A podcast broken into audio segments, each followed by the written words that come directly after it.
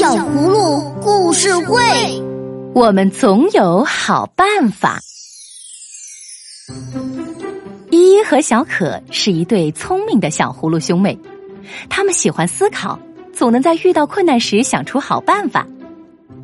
依依、小可和小斑马一起在草地上玩皮球，小斑马后蹄一翘，把皮球踢得好远好远啊！等他们追过去，才发现皮球掉在了一个深坑里。他们试着用手探一探，谁也够不到深坑里的皮球。如果我们跳进深坑去取球，可能就爬不上来了。这可怎么办呢？我有一个好办法。依依灵机一动说：“我们往深坑里倒水，皮球很轻，可以浮在水面上，而且会随着水面越升越高。一会儿我们就可以抓到它啦。”大家按照依依的说法去做，果真不一会儿，皮球就浮上来了。又过了一段时间，孩子们一起去树林里散步，听见远处传来一阵微弱的求救声。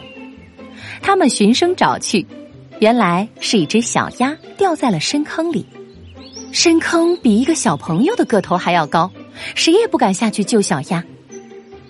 小鸭的脚蹼上没有钩，没法攀着坑壁上来，这可怎么办呢？啊！别着急，别着急，我有办法。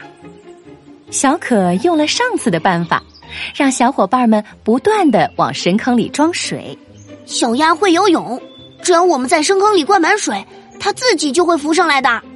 这个主意不错，小伙伴都为小可拍手叫好。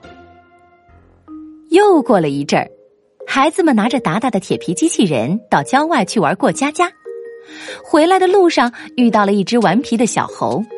趁大家不备，小猴一把抢走了小可手里的铁皮机器人。快站住！那不是你的玩具。小可和伙伴们一路追着顽皮的猴子，可小猴动作敏捷，带着铁皮机器人穿过几棵大树，又跑过一座小桥，最后把机器人扔进了小河里，嬉笑着跑远了。小可摇摇头说：“哎呀，真是一只顽皮的小猴。”那我们要怎么办呢？依依问。小可说：“没关系，我来想办法。”他取来一根竹竿，在竹竿的一头用树藤牢牢绑住一块磁铁，然后把竹竿小心的伸向河里，慢慢朝铁皮机器人的位置移动。只听“啪”的一声，机器人被紧紧吸附在磁铁上了。现在，咱们一点点的把竹竿拉回来。小可一边说，一边指挥着伙伴们慢慢向后拉。就这样，铁皮机器人被稳稳的拉上来了。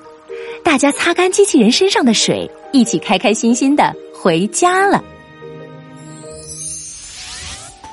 亲爱的小朋友，今天的故事你喜欢吗？如果你想和小葫芦们一样聪明机智，每天一粒维生素 A、D 不能少哦。智慧像清澈的泉水。取之不尽，用之不竭。